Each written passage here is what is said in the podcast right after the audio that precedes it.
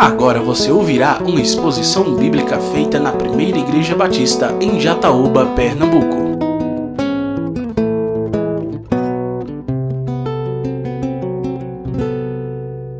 Boa noite, irmãos. Graça e paz a todos. É bom estarmos aqui mais uma vez para juntos adorarmos ao Senhor.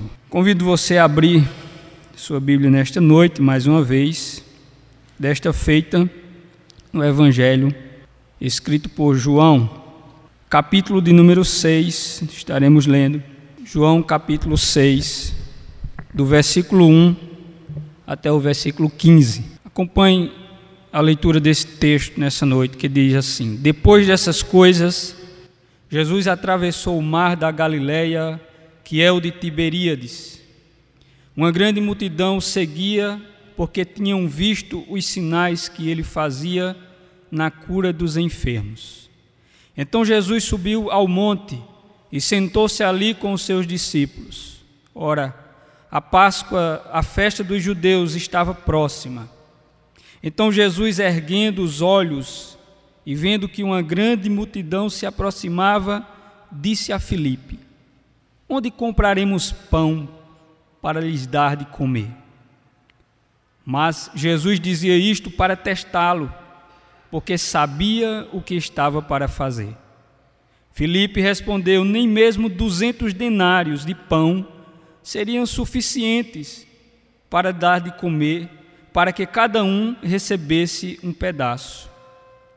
Um dos discípulos, chamado André, irmão de Simão Pedro, disse a Jesus: Aqui está um menino que tem cinco pães de cevada e dois peixinhos.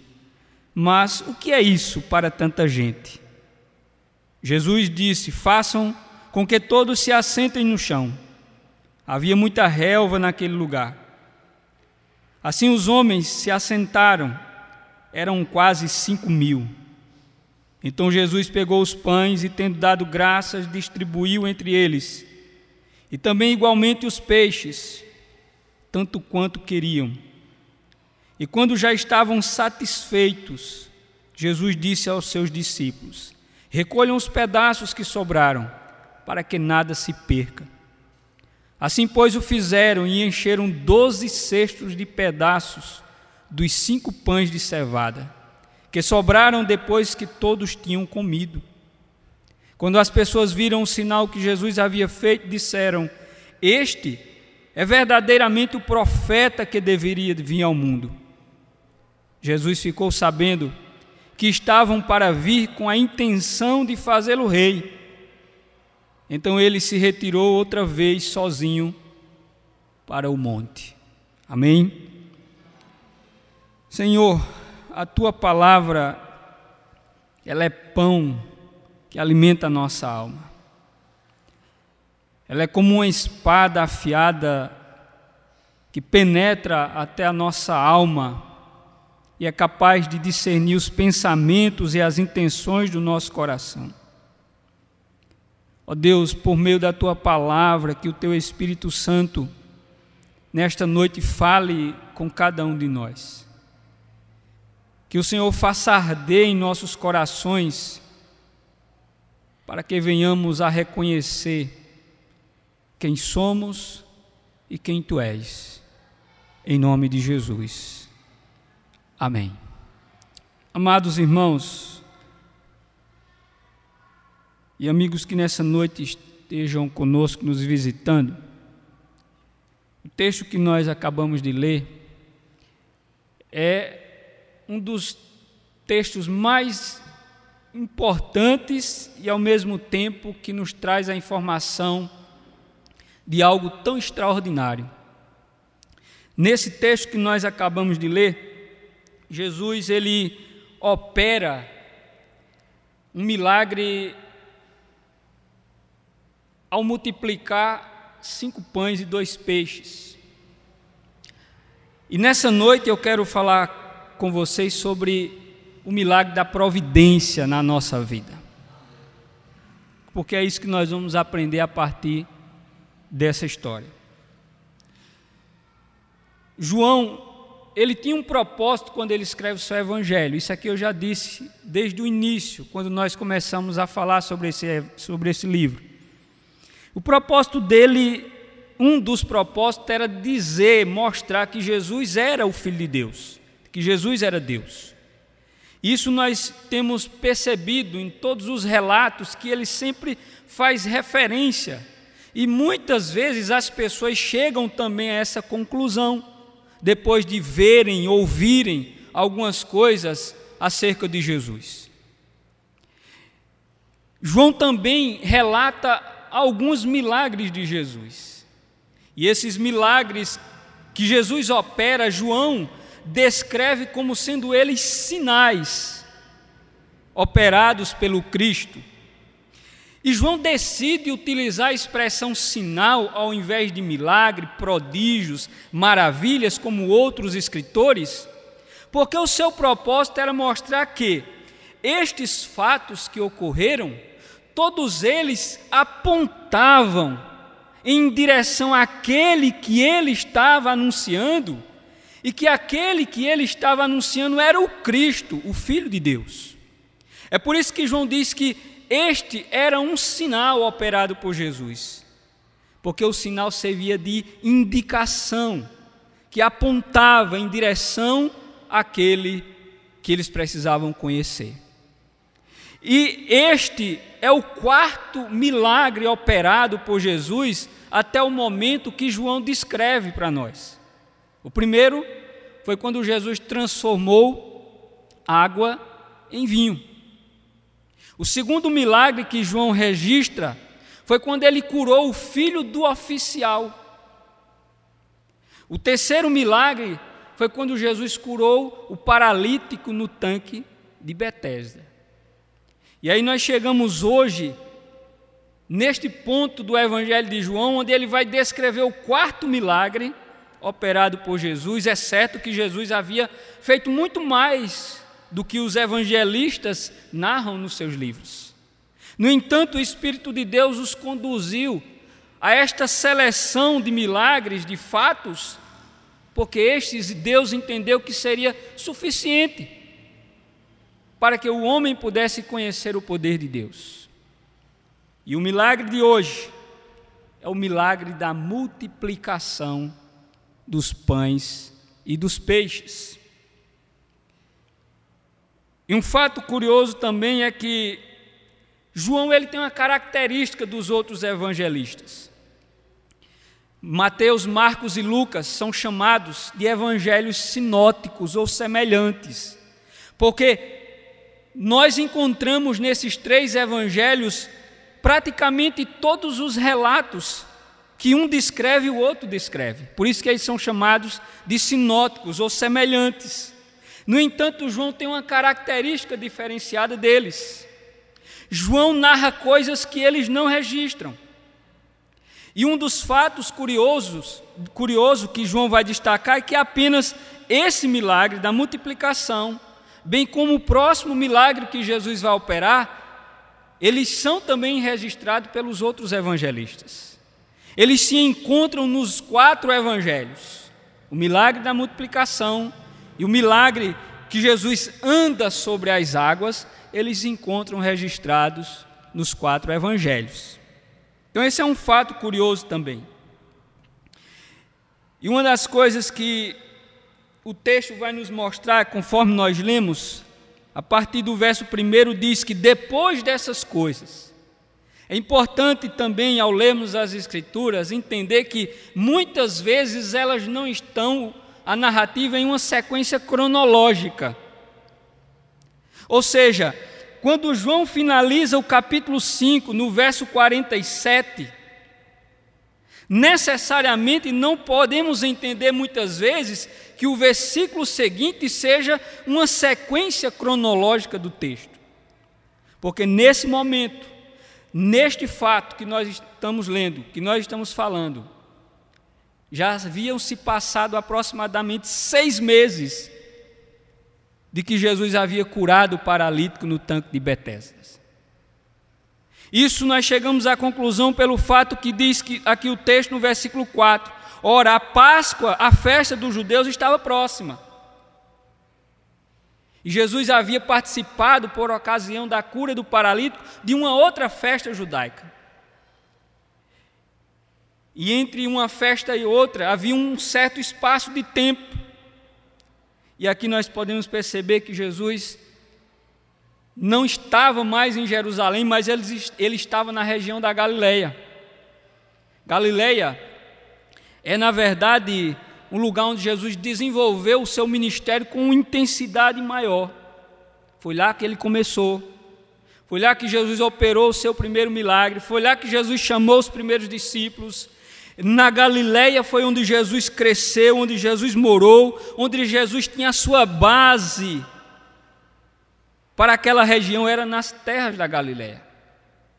Ou seja, existia um lugar especial onde muitas coisas aconteceram naquela região, que é o Mar da Galiléia. O Mar da Galiléia, descrito aqui no versículo 1, quando diz: Depois dessas coisas, Jesus atravessou o Mar da Galiléia, que é o de Tiberíades. Ou seja, este lago, na verdade, era um grande lago. Os estudiosos dizem que ele tinha cerca de 20 metros de comprimento por 11 metros de largura, aliás, 11 quilômetros de largura por 20 quilômetros de comprimento. Era uma coisa muito extensa e eles chamavam isso de mar. E aqui o texto está nos dizendo que Jesus estava atravessando de um ponto a outro. Ele estava em Cafarnaum, que era a cidade ao qual ele sempre ficava quando ele estava na Galileia. Era na cidade de Cafarnaum. E Jesus sai de Cafarnaum em direção a Betsaida, que ficava do outro lado. Por que, que Jesus decide ir para Betsaida? Deus tem seus propósitos. Nada é por acaso. E aí Jesus vai em aquela direção porque ele tinha algo especial e extraordinário para manifestar o poder de Deus. Isso vai ficar claro conforme nós lemos no texto. Então, quando nós chegamos nesse ponto da narrativa, o texto vai nos descrever o que aconteceu naquele lugar. Talvez você já ouviu várias exposições a esse respeito, é possível. Você já deve ter lido mas nessa noite eu quero que chamar a sua atenção para alguns detalhes nessa passagem para que sirva de lição para a nossa vida. Eu sempre costumo dizer que não podemos olhar para o texto sagrado apenas como um registro histórico. Nós precisamos olhar para o texto sagrado como palavra de Deus que está falando para a minha vida ainda nos dias de hoje. Que isso tem a ver comigo que isso tem a ver com a minha vida, as experiências que estes viveram, é a experiência que eu tenho que me ver no texto, no lugar dessas pessoas, em situações neste tempo presente. E é assim que nós devemos olhar para o texto sagrado. O texto nos traz também duas informações importantes que eu quero compartilhar com vocês. É sobre a motivação de Jesus e da multidão em ir ao outro lado daquele lago. Perceba comigo, eu disse que os quatro evangelistas narram esse texto. E nós vamos encontrar, às vezes, alguns acréscimos de um ao outro em termos de detalhes. E Marcos, ele sendo traz alguns detalhes que João não traz, como também João traz detalhes que Marco, Mateus, Lucas não traz também. E uma das coisas que eu observei e cheguei à conclusão é que a motivação da multidão e de Jesus eram diferentes. O texto é claro em Marcos capítulo 6, versículo de número 31, quando diz que a motivação de Jesus para ir ao outro lado do lago, além da agenda divina, do propósito de Deus, estava no fato que Jesus estava se dirigindo para aquele lugar para descansar um pouco. Porque Jesus estava todo o tempo cercado pela multidão. E Marcos diz assim: E ele lhes disse: Venham repousar um pouco. Veja a expressão que Marco utiliza, dizendo que Jesus disse aos discípulos: venham repousar um pouco. Vamos a um lugar à parte, a um lugar deserto. Isto porque eles não tinham tempo nem para comer. Marcos nos traz esse detalhe, dizendo que os discípulos estavam sem tempo até para comer. E é por isso que Jesus chama para que eles possam ir ao outro lado. Mas aí nós vamos encontrar a motivação pela qual a multidão se dirige também a encontrar-se com Jesus do outro lado do lago. E João é quem descreve no verso 2. Pode acompanhar na leitura que diz o seguinte: Uma grande multidão o seguia. Por quê? Porque tinham visto os sinais que ele fazia na cura dos enfermos. Então a razão pelo qual a multidão seguiu Jesus foi por causa dos sinais, foi por causa dos milagres, foi por causa da cura. Isso vai nos ensinar algumas coisas. E quando eu disse que nós precisamos nos ver no texto, precisamos nos tornar os personagens desse texto. A pergunta que eu faço para você nesta noite é: qual a razão que tem levado você a ir até Jesus? Por que, que você tem ido até Jesus? Qual é o seu interesse? Seu interesse é apenas, como dizemos muitas vezes, em busca daquilo que Deus tem, conforme era esta a intenção e o interesse dessas pessoas, porque eles só foram interessados em buscar e alcançar aquilo que Deus tinha para dar a eles. Será que é essa a minha intenção? Quando eu busco a Deus, quando eu procuro a Deus, eu só procuro apenas quando eu tenho interesse de conquistar e adquirir alguma coisa dele para mim? É essa a minha motivação? Tem sido essa a razão pela qual você tem ido até Deus, buscado a Deus? Você tem buscado as coisas e não a Deus propriamente, se assim for. O milagre da multiplicação nos trará algumas lições importantes para a nossa vida. E uma das principais é aquela que eu intitulei a mensagem dessa noite: a lição da providência divina. Essa é a grande lição que eu vou aprender e quero compartilhar com vocês: é a lição da providência divina. Mas também nós vamos aprender a lição da manifestação da graça de Deus da bondade de Deus, da generosidade de Deus para com os pecadores. Mateus, ele vai trazer uma informação que João não traz. Mateus vai trazer a informação dizendo que Jesus, quando levanta os olhos, ele vê uma multidão se aproximando. E aí Mateus diz que Jesus viu estas pessoas como ovelhas que não têm pastor, que estavam desgarradas e aí Mateus traz uma expressão que eu aplico aqui como demonstração da graça, da bondade, da generosidade de Deus para com o pecador. É quando diz que Jesus teve compaixão da multidão. Eu aprendo nesse texto também a lição da compaixão divina, da graça de Deus, da bondade de Deus para comigo, pecador, para com todos nós. Nós vamos também aprender a lição de conhecer o poder de Deus. A história vai me mostrar que Deus é poderoso, que Deus é capaz de fazer coisas que está além daquilo que nós podemos pensar, que vai além da lógica humana. O que Deus é capaz de fazer, Ele pode quebrar todo o curso natural da natureza para fazer o que Ele bem quiser. Então, a lição do poder de Deus também nos podemos aprender com esse texto. Jesus vai multiplicar apenas dois, cinco pães e dois peixinhos. É interessante que talvez a gente possa imaginar que esse pão era feito um pão francês. Mas não era. Na verdade, era uma espécie de bolachão achatado. E uma curiosidade, que é uma informação também que João não traz, mas outros evangelistas trazem, é que esse era pão de cevada. Não era pão de trigo, era pão de cevada. Por quê?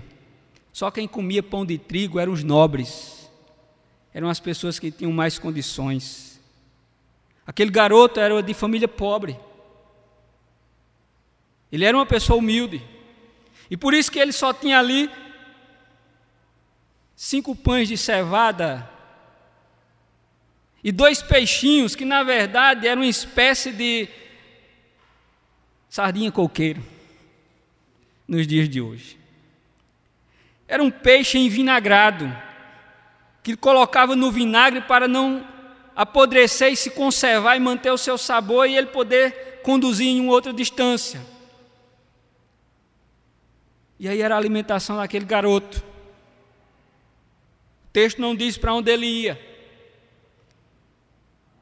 O texto não afirma se ele ia em uma direção, viu a multidão caminhando para outra e perguntou o que era e foi junto com a multidão. O texto não nos diz. O fato é que ele estava no meio daquela multidão com esse lanche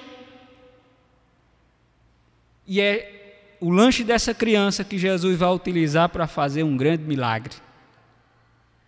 Portanto, o texto nos diz que Jesus atravessa o mar com os discípulos, chega a uma região montanhosa. O texto também nos diz que a multidão, ela viu que Jesus entrou no barco, se dirigia para outro lado.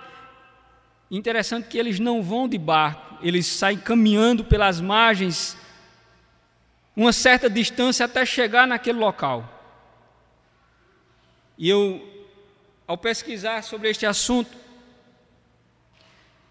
os estudiosos diziam que Betsaida e alguma outra cidade ali à, margem da galera eram cidades pequenas. Naquela época, com, que haviam no máximo ali mil, duas mil pessoas cada cidade. Mas o texto nos traz uma riqueza de detalhe. É que nos diz que a multiplicação foi capaz de alimentar uma multidão de cerca de quase cinco mil homens, sem contar mulheres e crianças. O que os historiadores dizem que é desta feita nós podemos chegar sem medo algum a uma estimativa de 15 a 20 mil pessoas estavam naquele lugar. Imagine. E de onde vieram essas pessoas? Essas pessoas provavelmente eram peregrinos que estavam descendo para Jerusalém para as festividades da Páscoa. Betsaida era rota, era caminho. E aí eu me surpreendo e fico tentando imaginar como foi que Jesus pregou um discurso para quase 20 mil pessoas sem equipamento de som. Como é que alguém era capaz de pregar para quase 20 mil pessoas, ao ar livre, e todos conseguiam ouvir a mensagem. Meus irmãos, o texto também nos mostra que quando Jesus levanta os olhos, ele já estava um certo tempo, tinha descansado um pouco com os discípulos. A multidão, enquanto caminhava uma certa distância para chegar lá naquele local, deu tempo que o Senhor descansasse um pouco com os discípulos, mas quando ele levanta os olhos, uma multidão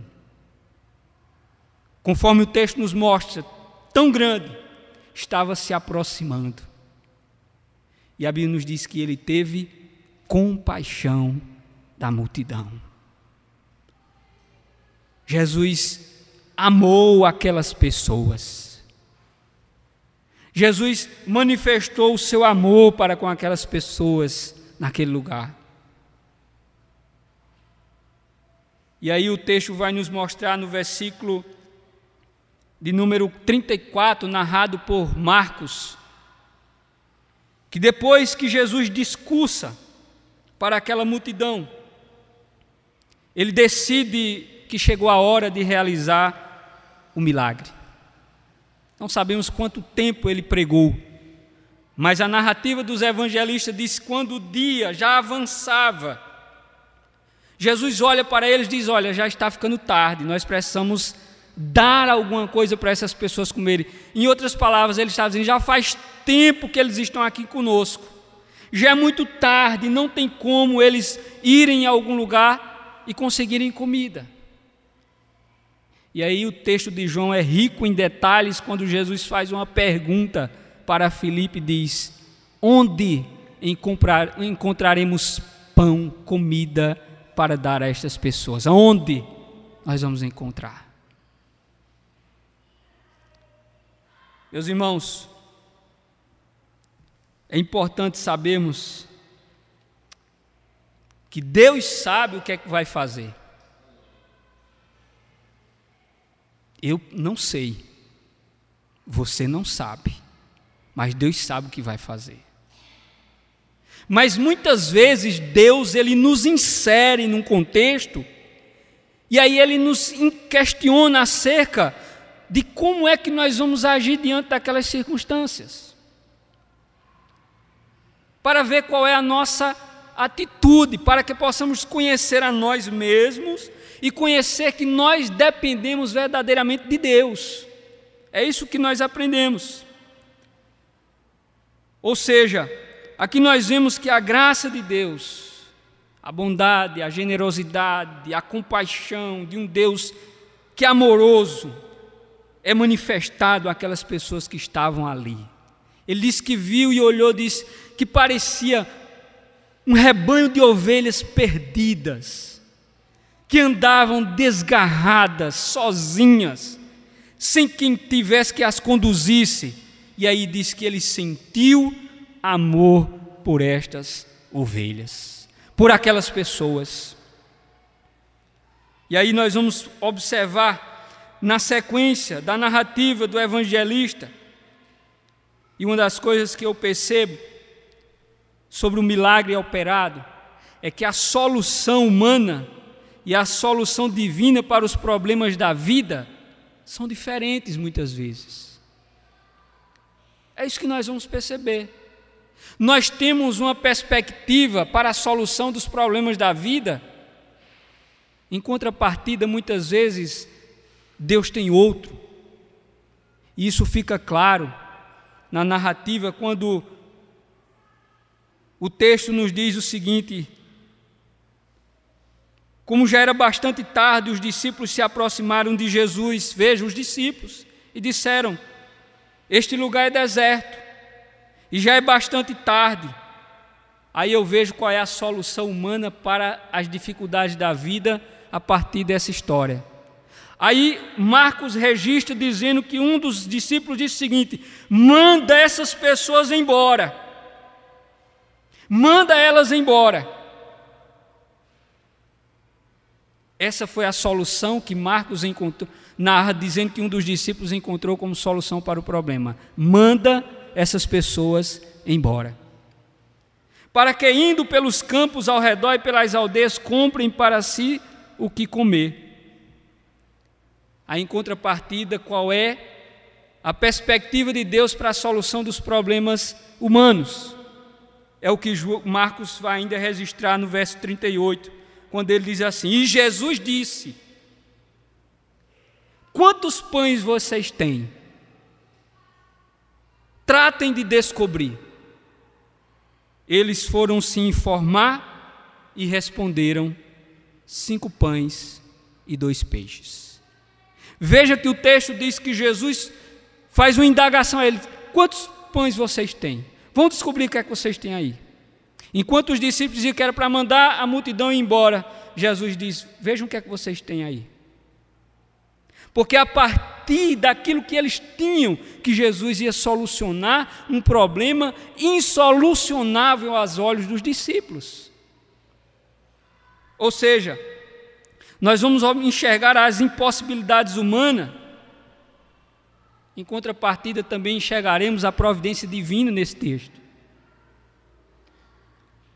João diz ainda, no verso 7, acompanha aí na leitura que João registra. No versículo 7 ele diz: Filipe respondeu: Nem mesmo duzentos denários de pão seriam suficientes para que cada um recebesse um pedaço de pão.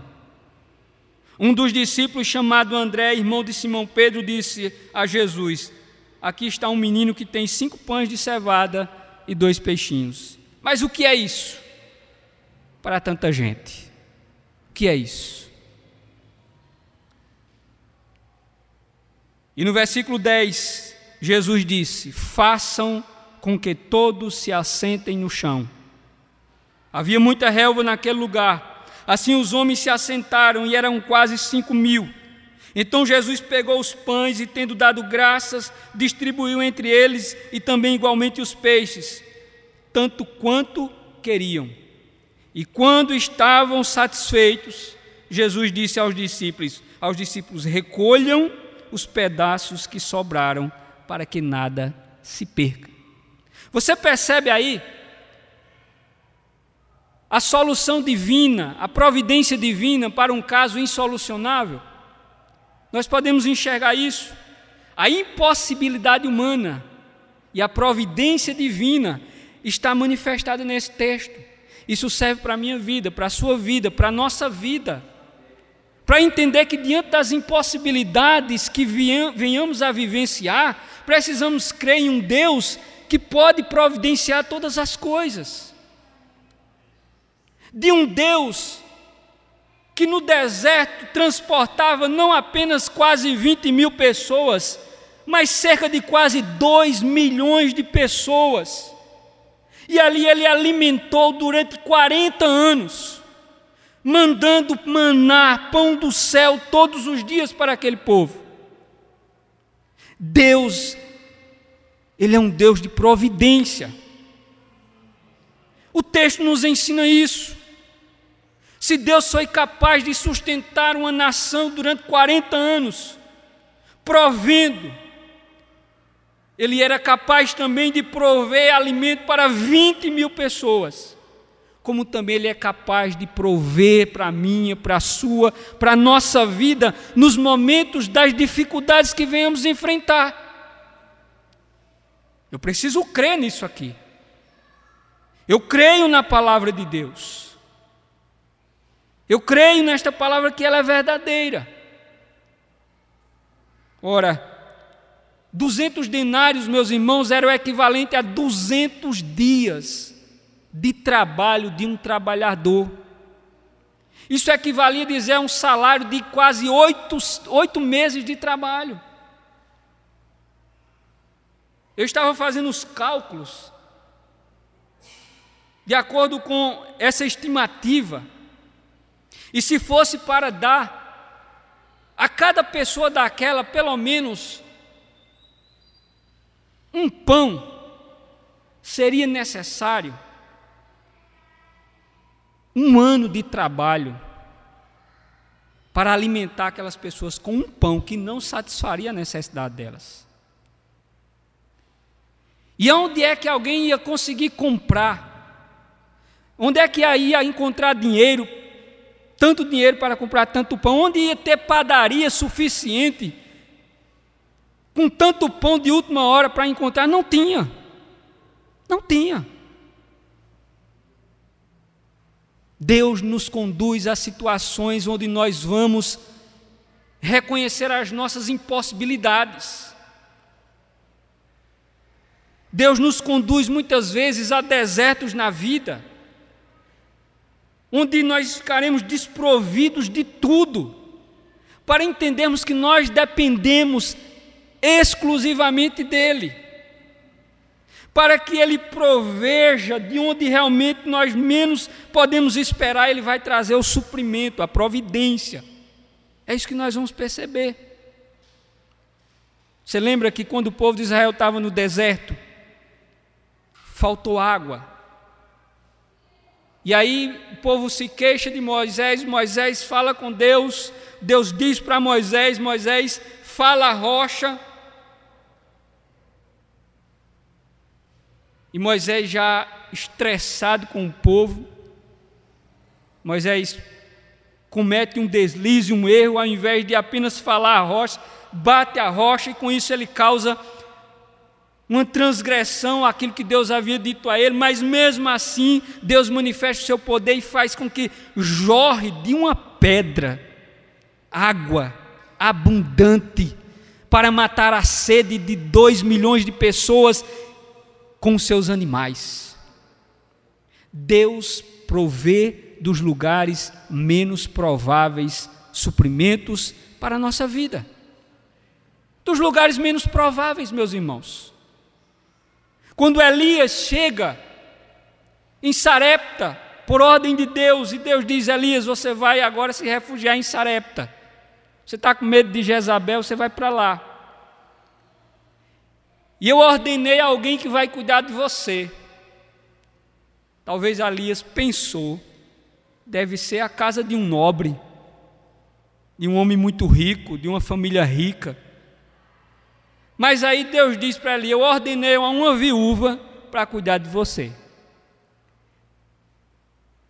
Talvez Elias pensou se fosse nos dias de hoje, parafraseando. Essa viúva deve ter uma boa aposentadoria, então não terei tantos problemas. Mas quando Elias chega na casa da viúva, para surpresa de Elias, a Bíblia diz que essa mulher,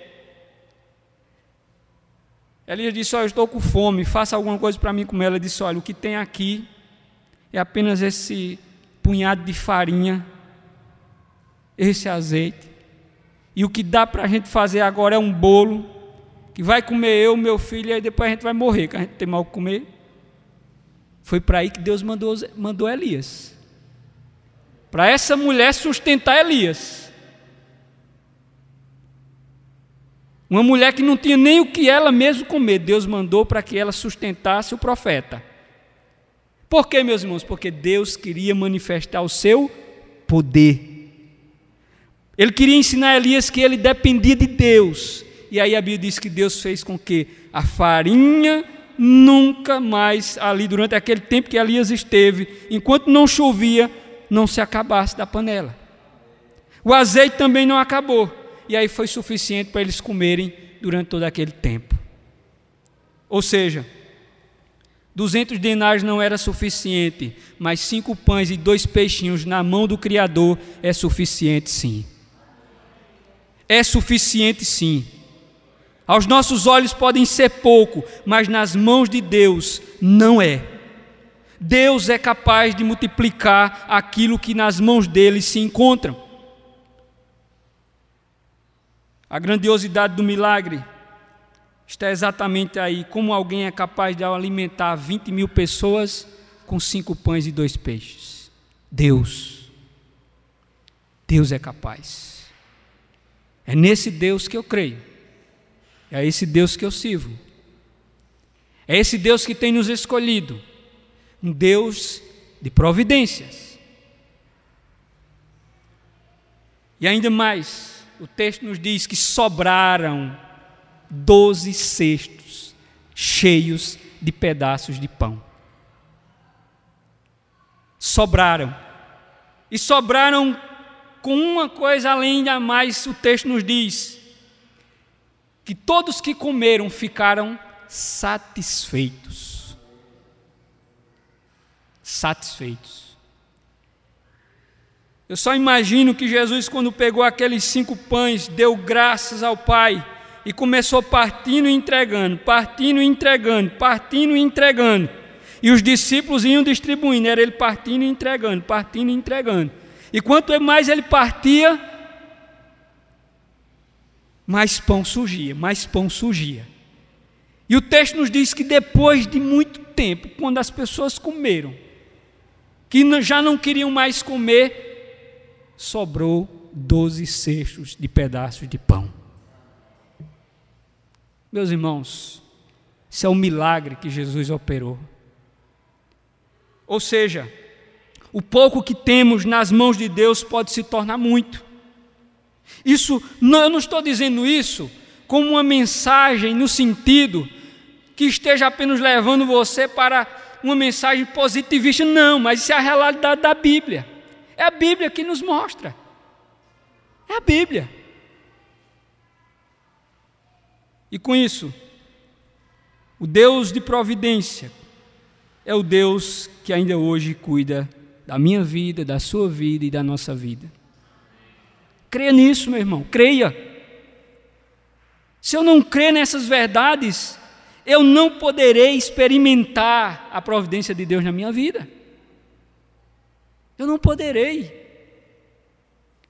Deus, meus irmãos, ainda é Deus de milagres. Às vezes tem, não, irmão, não fale de milagre, por favor. Por que não? Deus é Deus de milagres, Deus ainda opera milagres. O autor da carta aos Hebreus disse: Jesus Cristo, o que operou a multiplicação dos pães, Ele é o mesmo, ontem, hoje e eternamente. Foi o mesmo Jesus que operou esse milagre que o autor da carta aos Hebreus disse que é o mesmo. E é o mesmo que eu creio também. E uma das coisas que eu tomei como lição para a minha vida quando eu estava estudando esse texto, eu quero compartilhar com vocês, destacando. É quando no versículo 6, João diz o seguinte: Mas Jesus dizia isto para testá-lo. E aí foi essa expressão agora final do versículo que eu tomei para a minha vida. Quando diz aqui, porque ele sabia o que estava para fazer. Isso eu tomei como lição para a minha vida. Porque uma das coisas que mais me chamou a atenção no texto foi isso. Porque João ele diz: Jesus sabia o que ia fazer. Deus sabe, meus irmãos, o que é que Ele vai fazer na minha vida e na sua vida. Deus sabe. Nós não sabemos, nós não entendemos, mas Deus sabe o que é que Ele vai fazer, como vai fazer, quando vai fazer, Deus sabe. Ou seja, se Jesus sabe o que vai fazer na minha vida, isso me ajuda a descansar o coração. Eu preciso ter essa convicção, Deus sabe. Deus sabe. Eu não sei o porquê de tudo isso, mas Deus sabe. Eu não sei o que fazer, mas Deus sabe o que Ele vai fazer. É isso que o texto está me ensinando. Esta multidão, ela ilustra muito de forma semelhante também as nossas vidas e muitos de nós que estamos todos os dias em uma busca desenfreada apenas pelas coisas temporais e imediatas desse mundo. Como diz o texto acerca da multidão, que eles só foram atrás dos milagres, assemelha-se muito a muitos de nós, que estamos buscando apenas aquilo que é temporal ou imediato, ou aquilo que Deus possa nos oferecer. Isso é uma das coisas que o texto nos ensina. Quando olhamos para a insignificância dos nossos recursos e a grandeza dos desafios, nós ficamos desesperados. Quantos, ao ouvirem a notícia, se desesperam? Um diagnóstico. Quantos, ao receberem uma informação desagradável acerca do seu trabalho, se desesperam? É preciso entendermos, meus irmãos, de acordo com essa narrativa, de que é assim que nós agimos, ou seja, quando nós olhamos para a insignificância daquilo que nós somos, dos nossos recursos, isso reflete o desespero que nos toma, mas por conta disso nós precisamos confiar em Deus, confiar em Deus para podermos enxergar a manifestação do seu poder. E o pastor Hernandes Dias Lopes, ele disse o seguinte: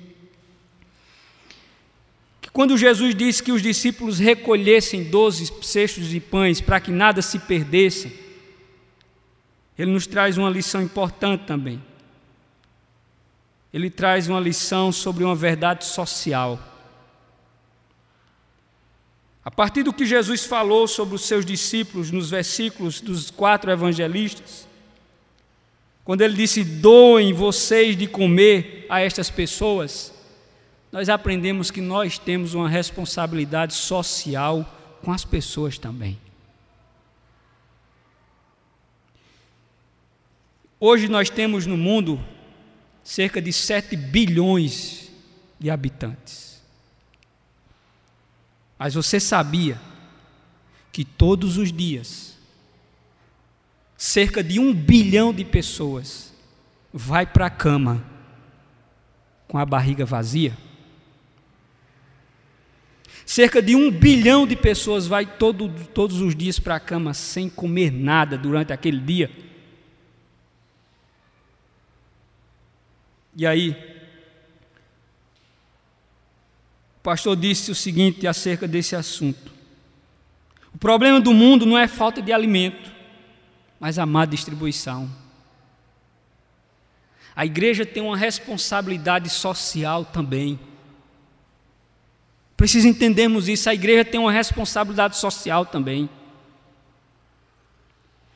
O que falta no mundo não é pão, mas compaixão. É verdade. Por quê? O que é desperdiçado na mesa do rico é o alimento que falta na mesa do pobre. A lição, quando Jesus disse: juntem, para que nada se perca, ele está nos ensinando aqui uma grande verdade. Não podemos, como igreja, como cristãos, desperdiçarmos os bens de Deus, sermos negligentes e não compartilharmos com o próximo aquilo que Deus nos deu de forma graciosa. E é isso que Jesus está dizendo: não se desperdice. Ou seja, ao invés de desperdiçar o pão que sobra em nossa mesa, deveríamos compartilharmos com aqueles que estão indo todos os dias para suas camas sem ter uma única refeição. Ou seja, Jesus fez o milagre, mas ele responsabilizou os discípulos a esse respeito. De duas formas, dizendo: deem vocês de comer a eles. E dizendo também: é, juntem para que nada se desperdicem. Jesus falou essas coisas para os discípulos. E aí eu concluo com algumas verdades práticas aplicativas nessa noite. Primeira, como está você? Como está a sua vida?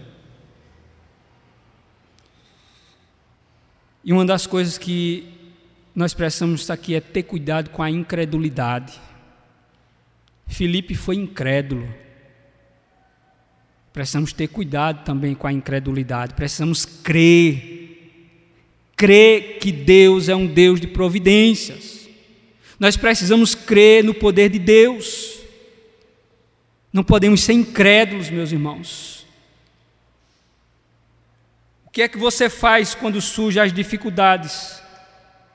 Você confia ou você age com incredulidade.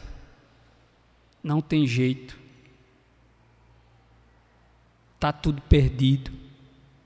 Como é que você age quando surge a dificuldade? Deus sabe, Deus já sabe o que vai fazer. Deus já sabe o que vai fazer. Mas mesmo assim ele pergunta: e agora? O que é que você vai fazer? Deus sabe o que ele vai fazer, mas Deus quer saber o que é que você vai fazer quando estiver no meio de uma dificuldade. O que é que você vai fazer? Deus já sabe o que ele vai fazer, mas e você?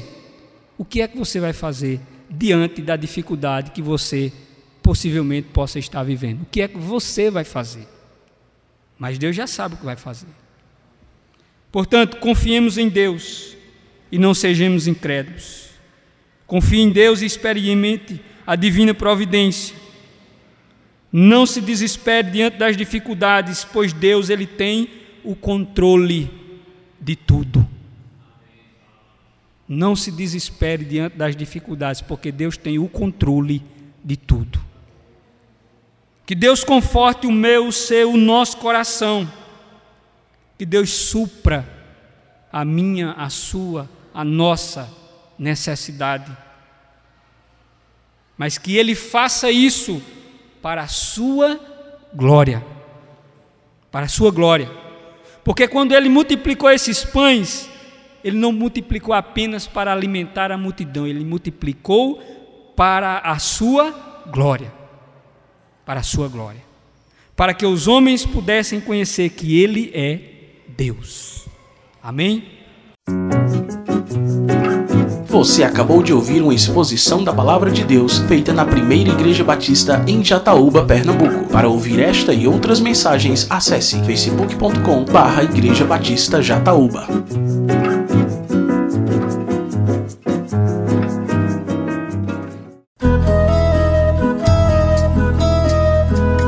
Conheça nossa comunidade. A primeira igreja batista em Jataúba está localizada na rua José Alvino de Lima, número 174, bairro Matadouro, próximo ao Clube Municipal. Para saber mais detalhes de nossa programação semanal, acesse facebook.com barra Igreja Batista Jataúba.